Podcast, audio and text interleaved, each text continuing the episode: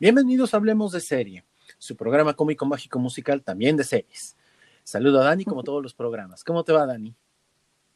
Hola, muy bien, gracias. Me parece excelente. Y como lo prometido es deuda, el programa pasado les dijimos que íbamos a tener un episodio donde íbamos a hablar de algunos animes. Porque sí, eh, aquí somos inclusivos, queremos a los otakus, que sabemos que no les gusta que les digan otakus, solamente gente que le gusta la gente con rasgos asiáticos. Entonces, vamos a hablar de algunas series que por lo menos a nosotros nos gustan. Muy probablemente lo que va a pasar es como en aquel programa donde hablamos de caricaturas, donde cada quien habló de las caricaturas de las épocas que les tocaron. Este, yo voy a hablar de algunas que para la gente de mi generación les va a generar nostalgia. Y Dani, pues, nos va a hablar de las que a ella le gustan. Entonces, vamos por partes. ¿Qué es esto del anime? El anime es em, un producto cultural que principalmente se consume en Japón. Es un producto cultural que muchas veces deriva de lo que es un manga, que sería el equivalente de un cómic, o muchas veces no, tiene su origen directamente en, la serie de televisión. Eh, así como en, Latinoamérica durante muchos años se consumieron las telenovelas, eh, y los productos de Disney, el anime y el manga es prácticamente pan suyo de cada día en los países asiáticos, no solamente en Japón, sino en China y en los demás países. Es algo con lo que ellos crecen. Y hay diferentes géneros, hay géneros de todo. Hay, hay, una, hay una serie que alguna vez me recomendó a alguien que, que me decía, es la historia de dos chavos, se llamaba... Bueno, ahorita me acuerdo el nombre. Es una historia de dos chavos que están enamorados, están en el nivel eh, primero, segundo y secundaria equivalente, y mientras están tratando de conocer, la manera en cómo se conocen culturalmente hablando en Japón es que comparten diario. Entonces ella le da su diario y esa es la manera como ellos empiezan a cortejar. Y entonces él escribe el diario después de lo que ella puso y van intercambiando diarios. Entonces está medio, medio, medio extraño. Ahorita, ahorita busco el nombre y les digo no, lo puse porque no recuerdo el nombre, pero ahorita lo busco y se los, se los paso. Así como uno de los géneros más importantes es el de los mechas, en o mecas, como les quieran llamar, donde hay robots que se transforman. También están, o sea, hay, hay una gran variedad de esto. A mí lo que me gusta es que el japonés, al ser tan dedicado y tener una cultura tan diferente a la latinoamericana o a la americana, siempre busca tener ese mensaje filosófico que va más allá de lo que normalmente estamos acostumbrados. Y que muchas veces pasa que el mensaje es tan profundo que a veces te quedas con la cuestión superficial y pues no descubres lo que hay como que, como que más abajo, ¿no? Entonces, hoy vamos a hablar de tres y tres, si nos da tiempo daremos un bonus, como siempre, porque no nos podemos quedar así. Y pues bien, a ver, vamos Dani, tú dime. Y entonces, ¿cuál sería tu Mi primera recomendación? Este, tengo que irme por ella porque la amo con locura y creo que es uno de los animes que más digirió este mi sistema. Es Dead Note. Yo, yo sé que tú ya sabías que iba a hablar de ella. Definitivamente. Y me gustó tanto, tanto este anime que también le entré a leer el manga. Y, no sé, es, para mí es perfecta. Tiene obviamente sus momentos de declive durante, yo creo que ya la les costó un poquito cerrarla, pero creo que es de estas series policíacas que, que cumplen bastante bien. Obviamente vemos mucho la parte de, lo, de la cultura japonesa y de las creencias japonesas que, que nosotros pues no estamos acostumbrados a escuchar o que para nosotros a lo mejor es como muy extraño, pero poco a poco te vas a entrar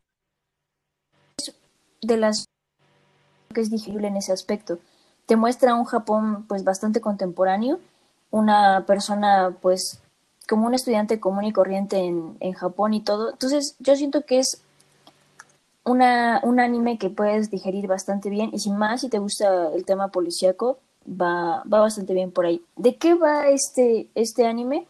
Trata de Light Yagami, que es un estudiante de preparatoria, que es muy dedicado, es muy estudioso, pero tienes este, tiene estas ideas muy como cuadradas sobre el mundo perfecto y sobre cómo es el mundo, y le da el mundo, el universo, la oportunidad de poder generar un cambio por medio de una libreta. Esta libreta, si tú escribes Pinche libreta. ¿Cómo no tengo una para escribir el nombre del presidente? ¡Oh! Nos van a banear esto. este, en la libreta y si tú reconoces, o sea, en tu cabeza está su cara, muere en 30 segundos por un paro cardíaco, si es que no especificas bien la muerte. Poco a poco, mientras te vas este, introduciendo al anime y todo, vas descubriendo más reglas y vas como entendiendo más a la libreta. Y conforme vas entendiendo más a la libreta, se pone más complicada la cosa. Entonces, hay más trabas para este personaje principal. Tiene muchos giros bastante interesantes y personajes muy icónicos yo creo que a cualquiera le podría gustar. Si te gusta el, drama policíaco y cosas por el estilo, esta serie, bueno, este anime lo tienes que ver sí o sí. Yo, yo ya sabía que ibas a hablar de esa. Este, yo no puedo hablar de ella porque eh, me pasó algo. Bueno, les voy a contar una historia. Les voy a contar la historia de cómo, de cómo fue que me volví adicto al anime durante algunos años de mi vida. A mí me gusta el anime por supuesto que me gusta el anime. nada más que en la actualidad yo no estoy tan actualizado con ese rollo. De repente siento que ha habido una cultura muy, muy, muy clavada por parte de la gente, como también la hay en el mundo de los cómics que tanto me gustan. Es como que lo dejé un rato. Eh, acá en, en, Puebla, en el estado de Puebla donde vivimos, yo vivo en Cholula, la ciudad de Puebla está súper cerca. Yo hace muchos años viví en la ciudad de Puebla. Y este. Y me acuerdo que cuando trabajaba yo en la Ibero, yo vendía libros. Este y cada que llega, cada semana, a mí me pagan cada semana. Y entonces este, me, llegaba mi lana y de inmediato le decía a mi prima, Mariana, le decía yo, este, vamos a la Fayuca. La Fayuca es el centro comercial Jorge Murada aquí en la ciudad de Puebla. Es un centro comercial junto a la Capu. Pues así se vende, centro comercial, ¿no? Te vendían cosas literal de Fayuca, que la Fayuca, para quien nos escuche en otro lado, pues eran cosas de contrabando. Y en los locales que había, este, había un cuate eh, no me acuerdo cómo se llamaba, la verdad. Entonces un día fuimos, porque estaba yo buscando piratería, claramente, entre ellos anime. Y el cuate se volvió un dealer de, anime. Y entonces me decía, llegaba yo, el, yo buscaba las clásicas, ¿no? Ahorita voy a hablar de una de ellas. Y me decía, oye, este, pues yo veo que vienes cada tanto tiempo, ¿no? Este, ¿no te interesa conocer otras así? Saber pues, qué tienes. Y me empezaba a recomendar. Entonces un día él fue el que me dijo, ve esta. Y le dije, ¿qué es esto? se llama Dead Note, te va a gustar, está muy buena. Y entonces dije, bueno, a ver, aparte de las vendía, ya sabes, en tu bolsita, con una portada ahí toda impresa, tus tres este, DVDs, no sé qué. Entonces llegábamos y la veíamos. Yo la empecé a ver, me enganchó, me pareció muy interesante este juego detectivesco, este juego eh, policíaco detectivesco, porque hay una mezcla entre las dos.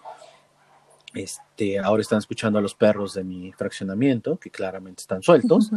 Este, ¿y qué, qué, fue lo que pasó? Seguí, seguí, seguí, seguí, seguí y llegué a tres cuartas partes. Después, por mil y un situaciones, ya no pude continuar.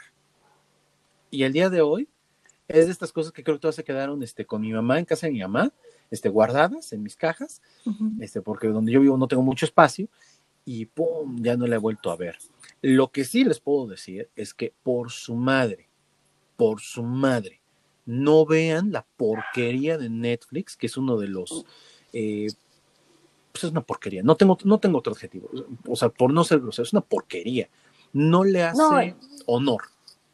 No, definitivamente no. Y de hecho hay otra versión japonesa también que sacaron como, como una película en dos tomos. También me la eché y no. Definitivamente esto es un anime que no puede pasar a live action. Definitivamente no. O sea, hemos visto muchos. Eh, sí, sí. Esta es una. esta idea que trabajan de los shinigamis no es el único anime que la maneja. hay, hay otros animes cortos. La verdad es que no, no recuerdo ahorita bien el nombre. Hay uno que yo vi. Era de una niña que era un shinigami este, porque, bueno, por lo que yo entiendo son como espíritus, una cosa así. O sea, no es como que un tema que, nada más se les ocurre, no, no, es parte de su cultura. Y al ser parte de su cultura, o sea, es algo que de repente te llama mucho la atención.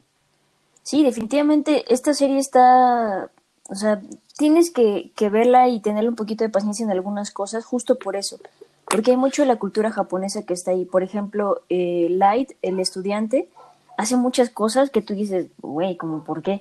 Pero es parte de su cultura, o sea, es parte de, estar encerrados estudiando, de probablemente no, socializar mucho y bla, bla, bla. Se me hace una buena, un buen anime. Los intentos que trataron de hacer para live action o para película o ese tipo de cosas, a mí todas las que he visto me han dejado mucho que desear. Nada se puede comparar con, con el anime y de hecho también, o sea, si tienen la oportunidad y les gustó mucho la, el anime, váyanse al manga porque también ofrece, ofrece mucho. Acá, bueno, yo, bueno, ustedes saben que Vinians Comics es el patrocinador de estos programas, tanto hablemos de cine como hablemos de serie, de series. Eh, nosotros no vendemos anime, es, es muy, muy, muy difícil conseguir el, el, manga, perdón, no vendemos manga. Es muy difícil conseguir el manga en el idioma original. La cuestión de las distribuciones es un poco complicado. Existe la editorial Panini, tanto de España uh -huh. como de América Latina, que te los puede conseguir. El problema es que muchas veces este, es un mercado ya como que muy, muy, muy sesgado, por eso nosotros no lo ofrecemos. Sin embargo, hay, o sea, si tú te quieres adentrar y no hablas japonés, pues la versión en español es bastante, es bastante cumplidora. Panini, la verdad es que me parece de esas editoriales muy buenas. Sí, yo creo que no sacan de contexto muchas cosas y logran transmitir bien. Yo la, yo la compré en, en español, en Panini también, y buena.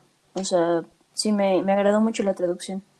Y aparte, bueno, hasta donde yo tengo entendido, porque nunca, nunca me he metido al tema de los, de los manga, eh, hay una, una buena adaptación respetando la esencia de, porque muchas veces no se respeta la esencia de cuando lo llevan al anime, que eso le pasa a muchísimos animes eh, sí. japoneses.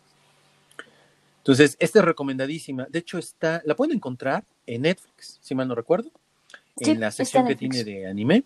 Y también uh -huh. la pueden encontrar en Crunchyroll. Para quienes no sepan qué es Crunchyroll, Crunchyroll es el Netflix prácticamente del anime. Puedes encontrar los animes más nuevos prácticamente a la semana que se estrenaron en, en Japón. Los puedes ver acá por una módica cantidad. Obviamente tienes que ser un mega super fan de esto, porque si no hay cosas que no valen la pena. O sea, desde mi punto de vista hay cosas que yo digo, yo no lo encuentro aquí, pero es una gran recomendación. Entonces, esta también la encuentran ahí en Crunchyroll sin ninguna bronca o en Netflix. Entonces, me toca, me dio un tic en el brazo. toca. A ver, yo les voy a hablar de un anime no tan viejo. Eh, les voy a hablar de un anime que se llama Full Metal Alchemist. No sé si te habías oído hablar de él. Uh, Sí, claro. De hecho, también tiene un live action que sacó Netflix. Ay, pero lo mismo, no, no es lo mismo, no es lo mismo. O sea, creo que el manga tiene la magia de que puede hacer muchas cosas y tomarse muchas, vamos a llamarle licencias poéticas casi casi, Uh -huh. eh, y poder jugar con muchas reglas de la realidad. Obviamente el anime, muchísimas más, pero un live action tiene la limitante de que de entrada el personaje uno quiere que se parezca y pues el pelo parado, así como lo trae, no lo va a traer, el color del cabello, el vestuario se ve ridículo, o sea, hay muchas cosas que ni siquiera con CGI o con un buen trabajo de efectos especiales puedes hacer. Creo que esa es como que la gran limitante que tiene. Uh -huh. Pero Full Metal Alchemist, es, eh, les vuelvo a repetir, llegué un día al centro comercial Jorge Muraz, mejor conocido por todos en Puebla como La Fayuca, y entonces me dice este cuate, ya viste este, ya viste este, mira, este es el mejor anime de la historia. Y yo dije, ah, no manches. Dije, ese es Dragon Ball, güey. Yo te voy a hablar de Dragon Ball. Y entonces me dice, güey, tienes que verlo. Pum, pagué mis 100 varitos. 100 varos, güey. 100 varos y me dieron mis 5 o 4 DVDs. No me lo dan. Empecé, no pude parar. No pude parar. Full Metal Alchemist es un mundo alterno. De hecho, dentro de las mismas reglas de este mundo, te cuentan que existe el mundo de nosotros. En Full Metal Alchemist, la alquimia, ¿sí? Esta eh, disciplina, vamos a llamarla así, que durante la Edad Media se experimentaba con convertir la, todas las sustancias en oro, eh, a través de cosas que eran irreales que se convirtieran en oro, resulta que esta es una tierra, un mundo en donde prácticamente la alquimia es la que manda, no existe la ciencia. De hecho, el opuesto seríamos nosotros, el mundo donde existe la ciencia. Y nos presenta a dos hermanos, Edward y Alphonse. Ed, que es el personaje principal, es el hermano mayor y Alphonse es el personaje, es el hermano menor. Sin embargo, sin embargo, la historia, esto no, esto no son spoilers ni nada por el estilo, ¿eh? la historia comienza con algo. Ellos pierden a su mamá. clásico, ¿no? Porque aparte, eso, me gusta mucho el anime, que retoma mucho todo este rollo de los, de los griegos, ¿no? Debe haber una super tragedia para que haya una movilidad de los personajes. Y son dos niños que perdieron a la mamá y que se ponen a investigar cómo la podrían traer de vuelta, siendo niños, el hermano mayor y el hermano menor. Y descubren que utilizando los libros de alquimia podrían traerla de vuelta. Ya sabes, hacen su pentagrama, ¿no? Su estrella de cinco picos. Y de repente invocan a la mamá. El problema es que cuando la invocan, existe una ley de los estados equivalentes, que eso me encanta. La ley de los estados equivalentes dice que cuando tú quieres algo, debes dar algo del mismo valor, si no, no te lo van a dar. Técnicamente una vida por otra vida. Y en esto que ellos hacen, em, pues hay un sacrificio. El cuerpo de uno de ellos queda atrapado, el cuerpo de uno de ellos desaparece y su alma el hermano mayor la logra meter en una armadura, que es enorme la armadura, y el hermano mayor pierde el brazo y la pierna. Y al parecer, pues no recuperaron a la mamá. Después de eso se vuelven alquimistas, alquimistas como Heroes for Hire de Marvel, donde tienen que ir haciendo cosas. Y la historia más adelante comienza en que ellos son alquimistas y quieren convertirse en grandes detectives de la alquimia. Eh, está rodeado en el contexto de lo que yo entiendo sería el equivalente de la Primera Guerra Mundial. Entonces, la verdad es que la historia es muy, muy buena y vamos viendo cómo existen cosas llamadas homúnculos. Hay una fuerza muy extraña por ahí que está tratando también de hacerse del, del control del mundo, ya sabes. Y hay algo que son los famosos homúnculos un homúnculo es un es parte ser humano, pero tampoco es ser humano, es una cosa bien extraña. Les recomiendo que vean por ahí en YouTube un video de Dross, donde habla de un güey que en, este, en Rusia creó un homúnculo, y ahí tiene una explicación muy buena en la vida real de qué sería un homúnculo. Está súper extraño ese video, ya saben, Dross. Eso que pero, este, Dross. Sí, pues Dross. Y entonces acá te van contando todo, todo este rollo de los, de los chavos y cómo están tratando de pues de vivir en este mundo en el cual no recuperaron a la mamá. Hay la historia de una niña con ellos, cómo van conociendo a diferentes personas.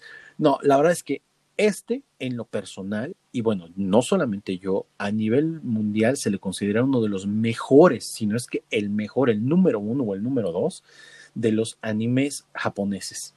La verdad es que vale muchísimo la pena, inclusive tiene ovas. Para quienes no estén muy familiarizados con esto, es Only Video Available un OVA, que son como películas que pueden ser complementarias o estar fuera del contexto de la historia central del anime, pero que este, a final de cuentas este, te ayudan en la narrativa de la, de la historia. Vale muchísimo la pena.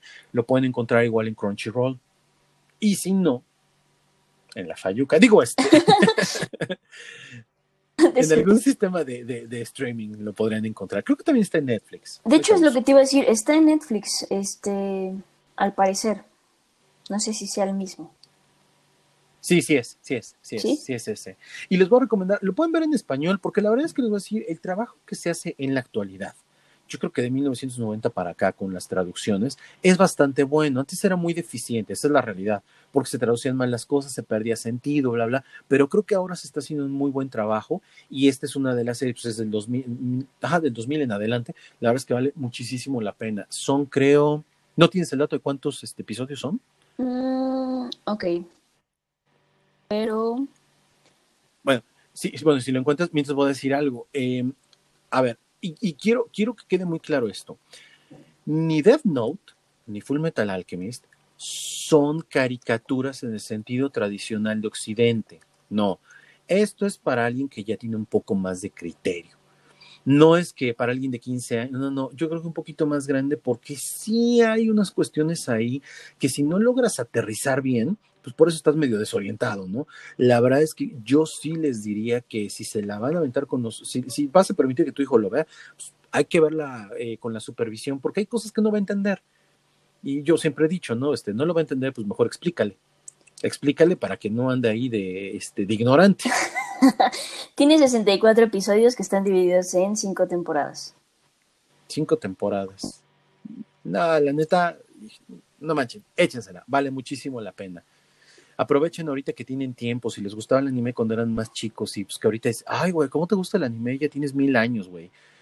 Ahorita la pueden ver sin que nadie te juzgue. Aparte son cortos. No, estoy viendo que son cortitos los episodios. Sí, La verdad es que vale muchísimo, muchísimo la pena. Entonces, bueno, esa fue mi recomendación. A ver, Dani, ¿cuál es la que sigue? Mi próxima recomendación me la me produjo este anime un amigo llamado Josué, que también de hecho él y otro amigo que se llama Charlie de repente tienen este tienen ahí conversaciones muy intensas de Full Metal este, Alchemist y él me recomendó esta serie, este anime que lo pueden encontrar en YouTube porque es de 1998. Se llama Cowboy Bebop. Yo dije... Lo, tengo, pero nunca lo he visto. Híjole, tienes que verlo. Tienes que verlo, de verdad.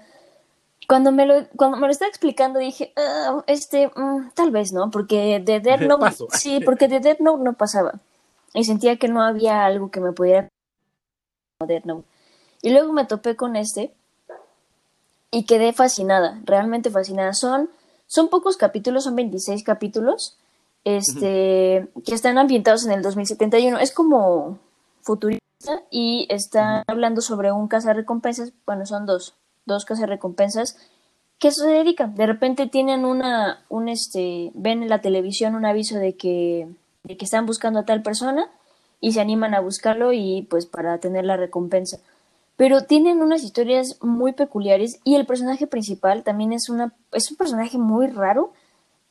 A lo mejor un poco más este si lo vemos de este lado del, mundo es muy raro pero pues allá no tanto. Algo que me fascina de, del anime es que hace una combinación de géneros cañoncísima. Tienes un intro con jazz tienes un cine noir que dices what y de repente tienes una, una serie de, de acción y de movimientos súper de película de, este, de acción japonesa. Entonces siento que tiene esta combinación que, que no ves en ningún otro lado. O sea, te puedo asegurar que Cowboy Vivo es única. ¿Sabes? O sea, es como de esas series que jamás vas a volver a ver en tu vida. Porque tiene esta combinación de, de géneros que, que al final dices, wow, estoy viendo algo policíaco, es un drama, es un, no sé, cuestión de cine noir o, o qué me estás dando a entender. Pero las historias son muy buenas. Me, gustó muchísimo la recomendación que me hizo mi amigo Josué. De hecho, lo que está muy padre, por ejemplo, en este tipo de, mm, animes como Cowboy Bebop o como, por ejemplo, en el ya legendario Ghost in the Shell, que no es un anime, sino que más bien es una película. Ya en Hablemos de Chine le vamos a dedicar un programa directamente a, películas de anime. Eh, bueno, películas japonesas de animación, más bien. Este, están muy influenciados por em, el cine americano en el sentido como las películas de Blade Runner, como las películas de Mad Max, pero respetando la esencia de lo que es la cultura eh, nipona, la cultura japonesa. De hecho, hay muchas cosas que uno va aprendiendo de la cultura japonesa. Nosotros estamos súper, súper, súper occidentalizados. Esto quiere decir eh, el bueno contra el malo, el bien contra el mal, siempre hay guerra, siempre hay esto, siempre hay aquello, o sea, como que los clichés clásicos del Hollywood y de Estados Unidos. Sin embargo, en el, en el tema de los animes se tocan elementos que de repente pueden caer o a mucha gente le caen como ridículos. ¿No? Eh, en este tipo de, de, series pasa mucho que no se toca el tema de las relaciones interpersonales, pero tiene que ver con la cultura. De hecho, aún en, en, series donde son melosas, pocas veces llegas a ver que se den un beso. Y cuando llega a ver el beso, eso quiere decir o te das cuenta que no era una serie hecha en Japón originalmente para niños, sino que es para alguien más grande, porque la cultura japonesa, la cuestión del beso y el tocar son muy diferentes. ¿No? O sea, esta cuestión del sintoísmo que ellos practican o el mismo budismo que practican hace que em, besarse y tocarse sean cosas totalmente opuestas. Yo había escuchado muy buenas reseñas de Cowboy Vivo, la compré y ahí está. No, he tenido la oportunidad de verla, pero ¿Está también en Netflix, no sabes? No, en Netflix no está, pero la pueden encontrar muy fácil en, en YouTube. Seguro sí, pero en YouTube definitivamente está y yo siento que la traducción está bien. Mi amigo me dijo, ¿Sí? en, español, o sea, no, no está mal la traducción ni nada. Y la empecé a ver y sí, o sea, no, no sé japonés como para compararlo, pero sí definitivamente entiendes bien lo que está sucediendo. Sí, te digo, yo he escuchado muy buenas reseñas de la, de la, del anime. Nada más que yo no he tenido la oportunidad y precisamente como dices, en un mundo en el cual ya podemos encontrar eh, prácticamente todo en YouTube eh, de una u otra manera, pues sí creo que vale muchísimo, muchísimo la pena el poder, este, el que le demos un chance. digo, yo la tengo en DVDs pirata, así que, este, pues bueno, le daré una oportunidad. Sí, sí, sí. Mi turno. Dale. Denme dos segundos. Porque lo que, lo que yo voy a compartirles tiene que tener un intro épico. No.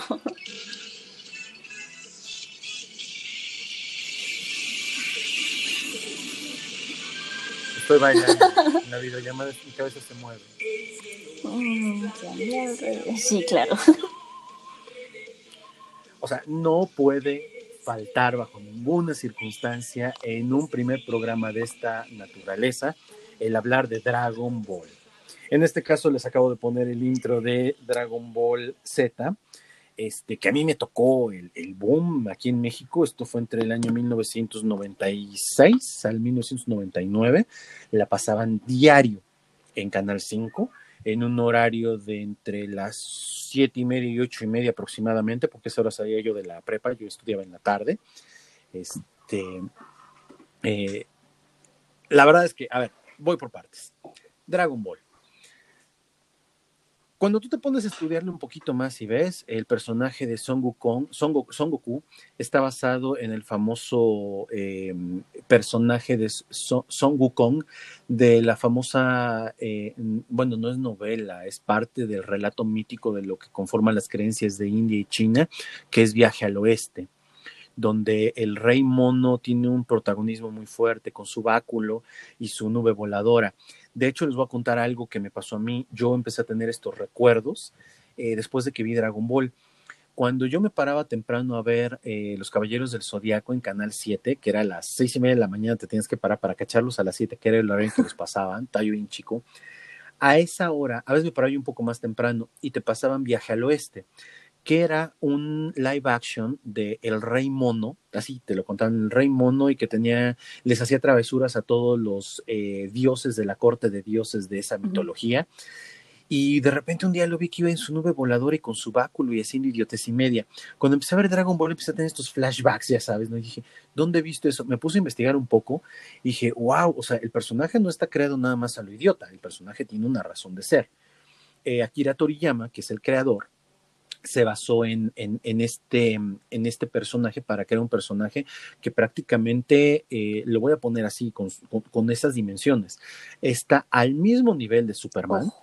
porque lo reconocen prácticamente a nivel mundial, al mismo nivel de Batman, y que creo yo que el cine no le ha hecho el, el honor que merece. A ver, Dragon Ball. Dragon Ball está dividido en muchas partes yo creo que la que les voy a recomendar, aunque no lo crean, es la serie original de Dragon Ball, la primera parte.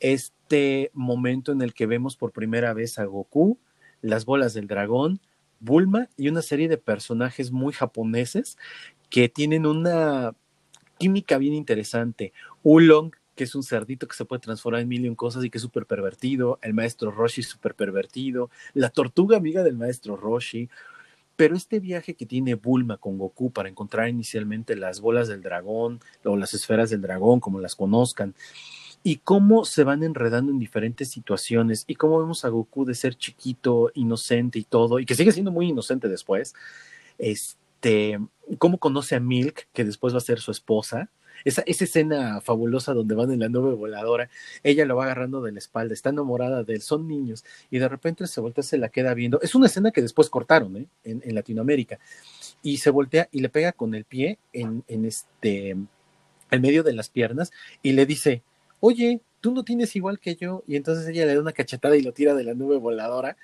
porque son Ajá. niños. Está súper, súper, súper interesante. Este descubrimiento de él, cómo se transforma en un gran osario, el mono gigante, el, el encuentro que tiene con Picoro, eh, la versión viejita, y luego con Picoro Daimakul, la versión más joven, y todo, todo este crecimiento que vamos teniendo, la verdad es que a mí me parece muy interesante. Yo recuerdo que cuando la serie terminó, el anime terminó para nosotros, yo dije, oh, ¿y ahora qué? Yo la verdad no sabía que iba a haber algo más. Estamos hablando de una época en que había internet, pero era muy difícil encontrar información y más este, en español de algo japonés. y de repente un día nos mandan a Dragon Ball Z, que ese ya hablaré en otra ocasión.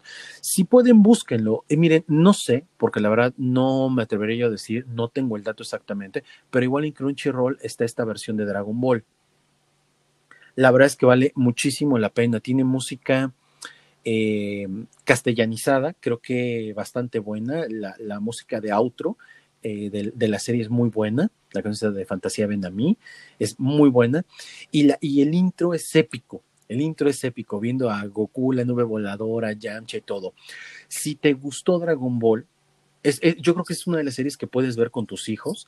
Puedes dar el brinco perfectamente bien si la vas campechaneando bien conforme vayan creciendo a Dragon Ball Z. Dragon Ball Z es un hit. Pero si no empiezas por Dragon Ball, te vas a perder de muchísimas cosas, la esencia. A mucha gente no le gustó Dragon Ball Z porque rompía con la esencia de Dragon Ball y viceversa. Hay gente a la que le gusta Z y no le gusta Dragon Ball. Y ya posteriormente han ido expandiendo este como universo de, Dragon Ball. A mí uno de los personajes que más me gusta, obviamente, posterior, obviamente, es el príncipe Vegeta. Es, Vegeta es así como la neta. Pero de Dragon Ball es entrañable. A mí el personaje que más me gusta de Dragon Ball es Bulma. Bulma se me hace así como que, ese sí para que veas, yo lo pondré como el ejemplo de una vieja empoderada. Está cañona, está muy cañona pero es otro de los animes que les recomiendo para que puedan ver. Voy a buscar ahorita en lo que Dani nos comenta de la, de la, del siguiente anime que, ella eligió, voy a ver si lo encontramos en Crunchyroll. Vientos. Pero esa es mi recomendación. Me toca. Te toca. Está, está bien, este, no sé, como bien raro, porque no sabía que fueras tan fan de, de Dragon Ball.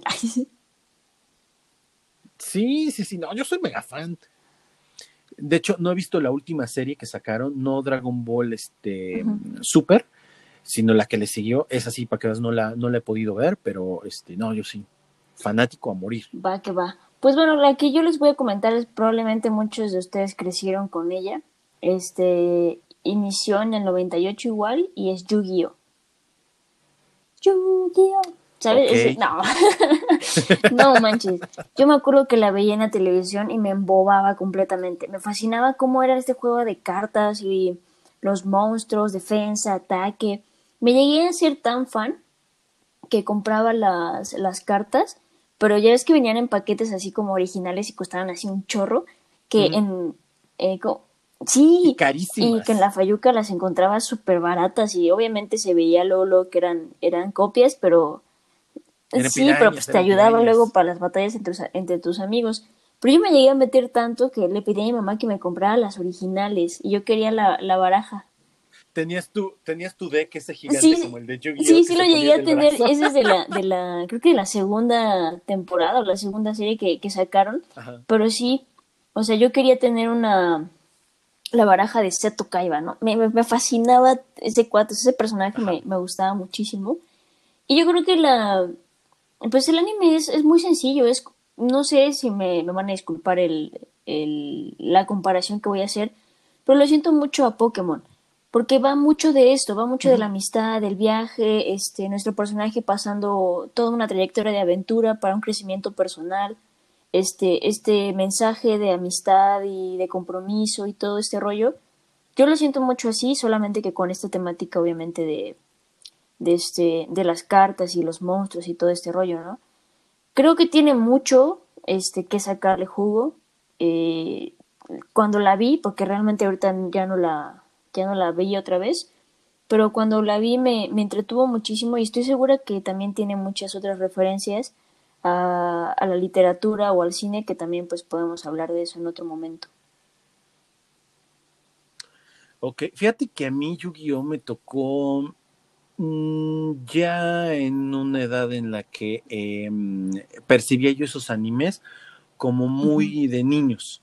Ya no me tocó, ya no me tocó tanto. Sé, sé, porque mm, no sé si te acuerdas que había muchos lugares, de hecho sigue habiendo lugares, eh, por lo menos en la ciudad de Puebla y también aquí en Cholula, en donde te vas encontrando eh, gente que abre sus eh, espacios, te vende las cartas, te tienen las mesas para jugar, huele horrible porque no, no, no entiendo por qué, qué relación tiene con apestar, no bañarte, con ir a jugar esas cosas, nunca lo he entendido, pero bueno, este, y yo veía que iban y decían, pongo mi carta de no sé qué, y lo hacían así como en Yu-Gi-Oh! y yo decía, sí, porque sacas de la Pero yo estaba un poco más grande. sí, sí, sí. Ajá, casi, casi. O sea, pero creo que sí, Yu-Gi-Oh era uno de esos animes que marcó a toda una generación. En tu caso, creo que marcó mucha gente de tu, de tu edad y que al día de hoy siguen hablando sí, de. Sí, yo, yo todavía tengo amigos que siguen siendo muy fans y que todavía tienen sus cartas y siguen jugando y todo. Ya no trascendió tanto, no entiendo mucho por qué. Eh, también a la par o contemporáneo estaba Beyblade, que también pues tiene una temática. Ajá, El de los trompos, una temática ¿no? parecida. Yo tenía uno, tenía Pumpkin, y déjame decirte Ajá. que me gané muchos Órale. gracias a ese, a ese Beyblade. Órale. Sí, no te digo, esos a mí no me tocaron, a mí no me tocaron. Eh, allá en el colegio, en el Cerradel, me tocó ver muchos niños que llevaban sus trompitos esos y entonces Beyblade y le pegaban y yo decía, ¿eh? Entonces los veías jugando y decían, "Órale, eso está de moda ahorita. Pero obviamente a mí ya no me tocaron. Sí, yo creo que es uno de estos eh, animes que marcó una época. Eh, a lo mejor no fue tan fuerte como lo fue en su momento Dragon Ball. Es como de, yo le diría como de nicho, muy, muy, muy específico. Pero sí es, es eh, de culto. De hecho, yo alguna vez me puse a ver con, con, pues, con gente que le gusta esto, que dicen que hay cartas que son tan extrañas Sí, que pues, sí, valen tiene miles de muchas pesos. cosas coleccionables que hoy día valen Entonces- mucho. Pero definitivamente no, no trascendió generaciones como lo ha hecho Dragon Ball. O sea, Dragon Ball marcó tu generación, ah, está marcando, bueno, marcó mi generación, está marcando las generaciones también que vienen. Yo siento que ese anime de Dragon Ball es, y sus derivados Dragon Ball Z y todos esos, han, han trascendido de una manera impresionante. Lo que no logró Yu-Gi-Oh, lo que no logró este Ujú. Beyblade, lo que llegó, exactamente, lo que sí llegó Lo que sí a lograr Pokémon. Pokémon. Entonces yo siento que esta, a mi gusto, es buena, es entretenida, tiene buena temática, pero sí definitivamente no, no trascendió tanto como otras. Sí, Está y creo que Netflix, también no está en. Prime. Y, tam- y en Crunchyroll, si mal no recuerdo está en Crunchyroll. Si no está en Crunchyroll, discúlpenme. La verdad es que no me deja ver ahorita. Por cierto, para los que quieran ver eh, lo que les decía de Dragon Ball, eh, pueden ver todos los episodios de Dragon Ball, ya sea Super Z, GT, Dragon Ball, Hero Sky, películas, lo que quieran, lo pueden encontrar en goku.mx. Goku, G-O-K-U.mx. O sea, yo lo acabo de descubrir por accidente. Va a ser una larga semana. Bien, Entonces, bien, entonces ya tenemos ahí otra. Te ¿sale? toca a ti. me toca. Ahora sí les voy a leer una de, de una viejita, pero bonita. Ah, este es un anime que yo conocí cuando iba yo en primaria. Este anime en español, eh, bueno, más bien en Estados Unidos le pusieron el nombre de Robotech. Robotech es una caricatura americanizada eh, que está compuesta de tres partes eh, la saga de Macros, Los Maestros de la Robotecnia y no me acuerdo qué se llama la tercera parte. Sin embargo, o sea, aunque estoy diciendo que voy a hablar de algo que tiene que ver con Robotech, eh, voy a decir, la empresa Harmony Gold en, en- en Estados Unidos eh, vio Macros, así se llama la serie original, y le encantó. Pero en ese entonces, por políticas de las televisoras americanas, ABC, CBS, NBC, todas las NBS o, CS que existieran, la política era que no podían tener menos de tantos episodios. Entonces les encantó la historia. Voltron ya había sido un éxito. De hecho, Voltron no es Voltron. Voltron está compuesta de varias, eh, de varias, de, de varias caricaturas, de varias animaciones japonesas de mechas y crearon Voltron. Aquí pasó lo mismo. Juntaron algo que se llamaba Macros, que era lo que les llamó la atención. Southern Cross, así se llamaba la segunda, y la otra no me acuerdo cómo se llamaba, siempre se me olvida porque no es la que más me gusta y armaron una sola. Le hicieron ahí un trabajo hasta de edición. Pero a mí la que me gusta, me encanta, y es así como de mis gustos culposos del anime favoritos, es Macros. Macros es una serie que, si mal no recuerdo, salió por ahí del año 1982. La serie habla sobre un momento en el año 1999 en el que el cielo era de noche y el cielo se volvió blanco y algo cayó en una isla. ¿Qué fue lo que cayó? Una nave espacial. La nave espacial eh, fue estudiada alrededor de la nave, se creó una población, a la nave se le denomina macros, y de repente se dan cuenta que la nave cayó ahí por, por un accidente, bueno, ni tan por un accidente del destino, venía siendo perseguida por naves enemigas, la nave cae, y cuando la nave detecta justo el día de su inauguración que las entidades enemigas que la están buscando están por ahí, eh, la nave se activa y dispara un rayo.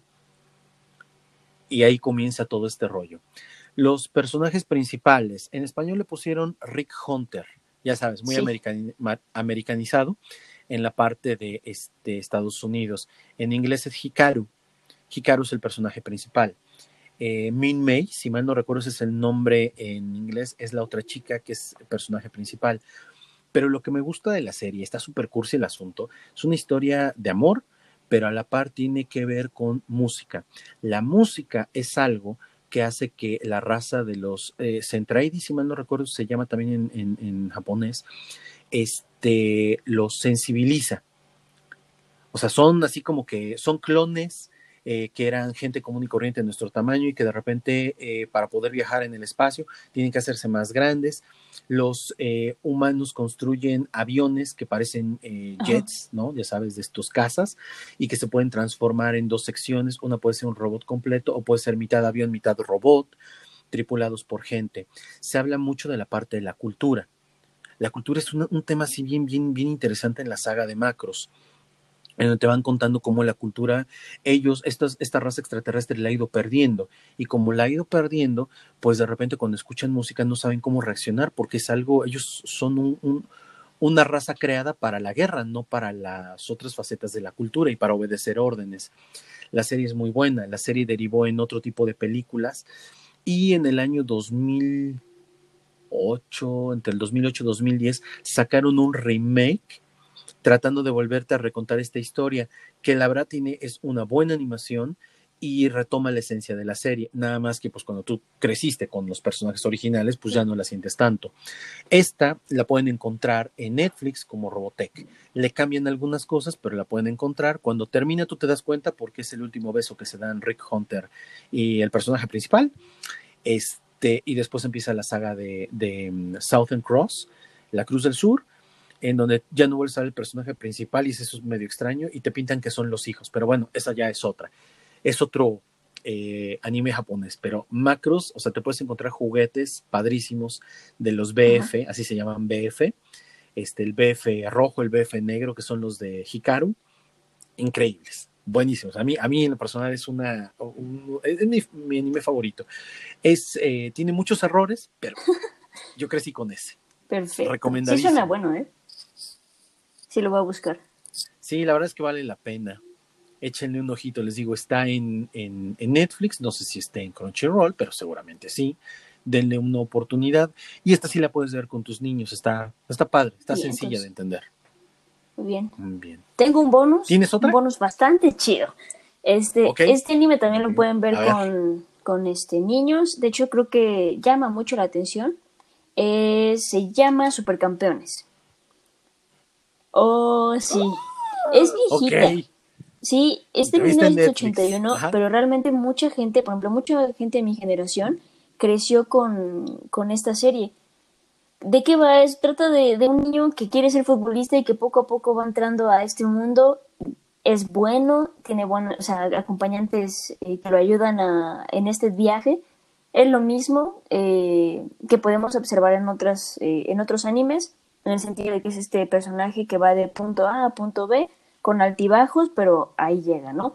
Tiene un antagonista que también es un hijo la fregada, pero el chiste de este anime es cómo lleva el deporte a otro nivel, muy, muy de anime japonés, ¿no? O sea, cómo pegan al balón.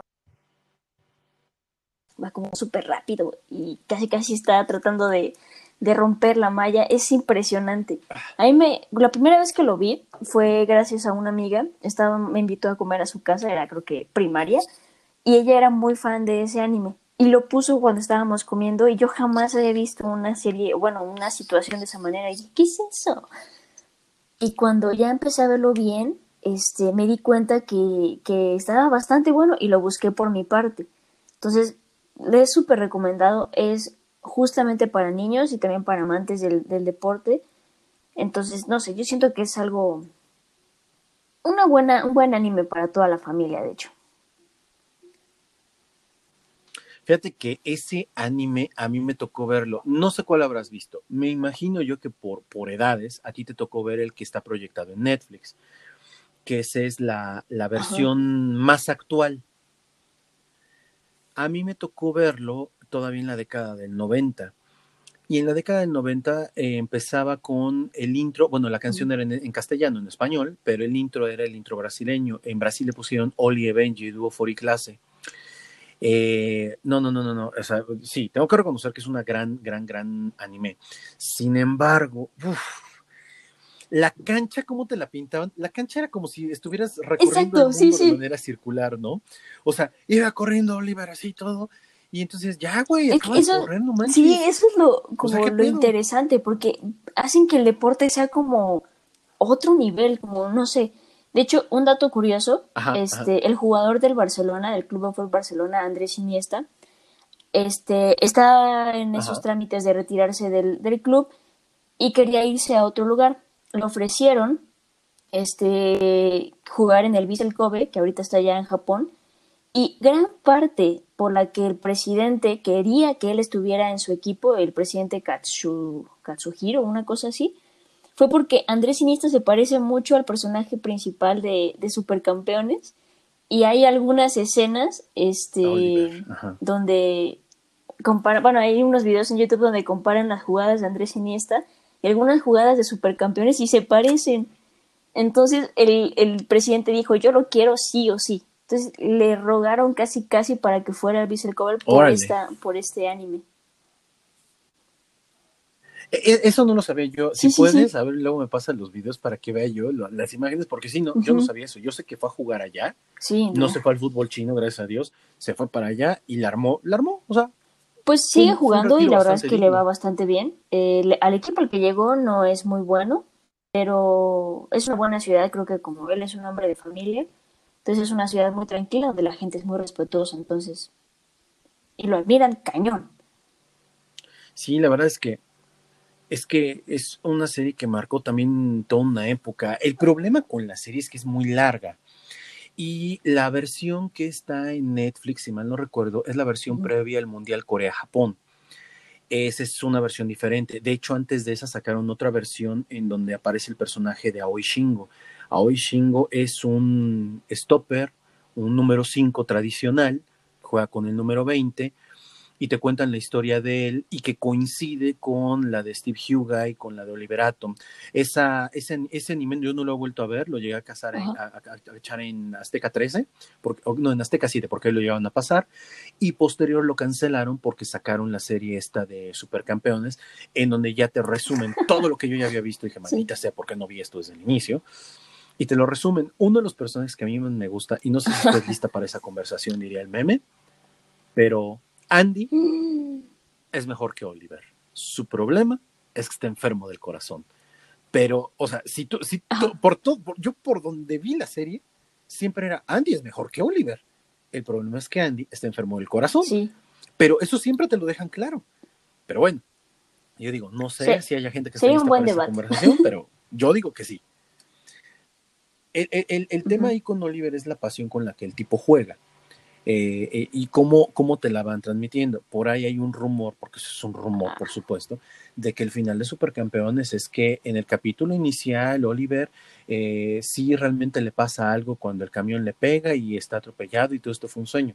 Ese es un fan art, un video topitero mal hecho, que la gente se lo cree, oh, sí, cierto, no, se creen todo lo que ven en YouTube, eso no pasó. De hecho, en el, en el manga, la historia de Oliver Atom se cruza con jugadores como Jorge Campos en su versión este, animación, con la versión este, de, creo que hasta con una versión de Hugo Sánchez y con varios jugadores que a nivel mundial marcaron eh, parte de la historia pero en el, en el manga. Creo que ahí no le han dado una continuidad hasta donde yo sé, pero bueno, sería importante este, que a quien le haya gustado, pues el y Bueno, ese fue mi bonus. ¿Cuál es tu bonus? Ok, mi bonus, ahí les va, otra con la que yo crecí. En México la conocimos como Los Caballeros del Zodiaco. Eh, originalmente se llama Saint Seiya.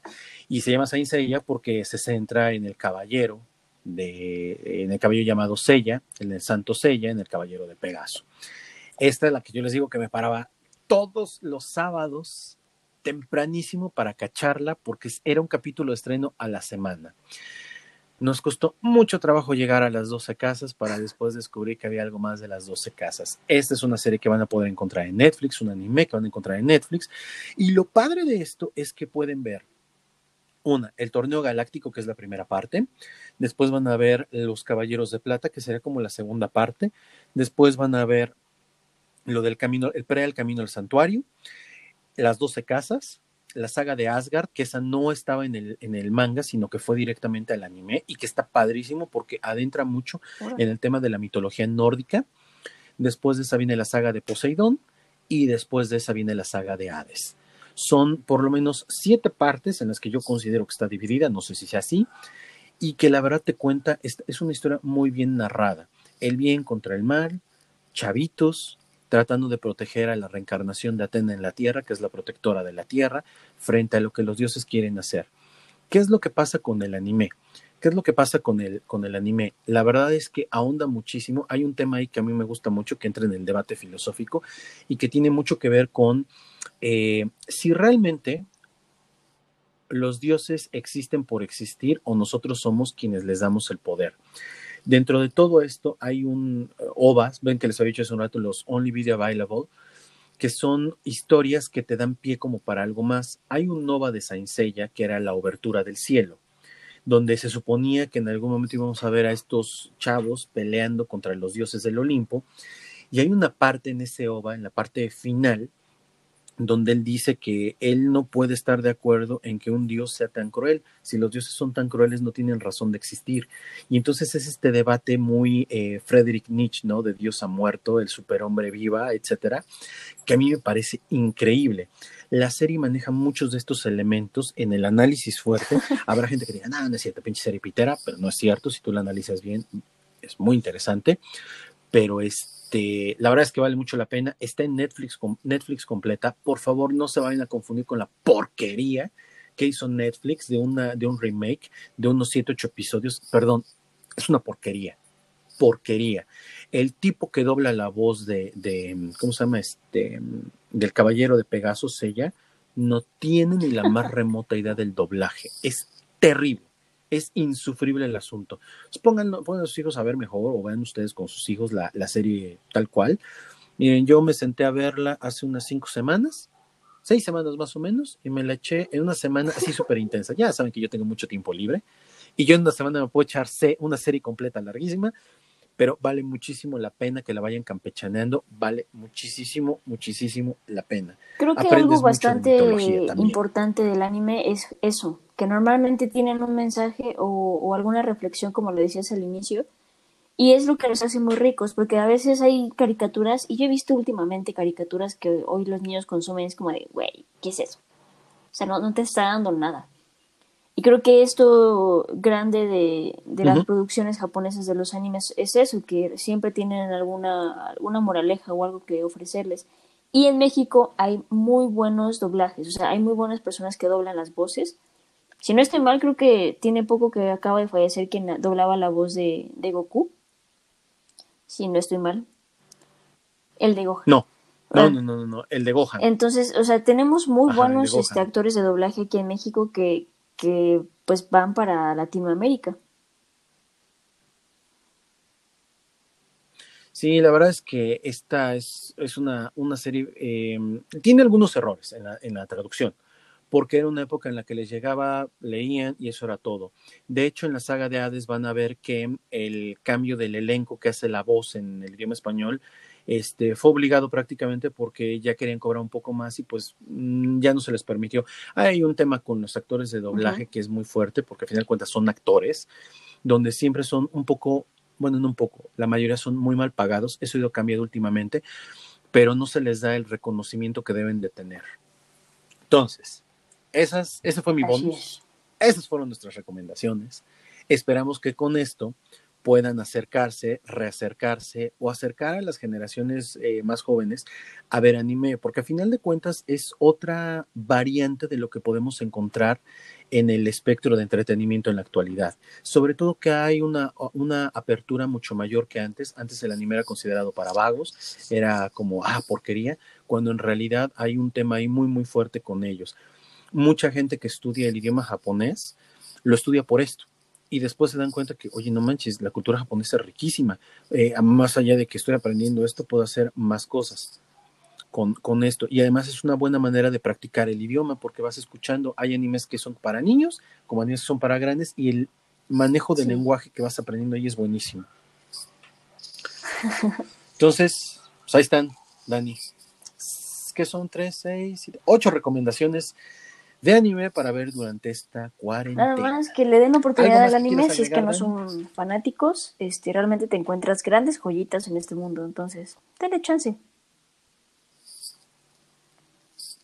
Uh -huh.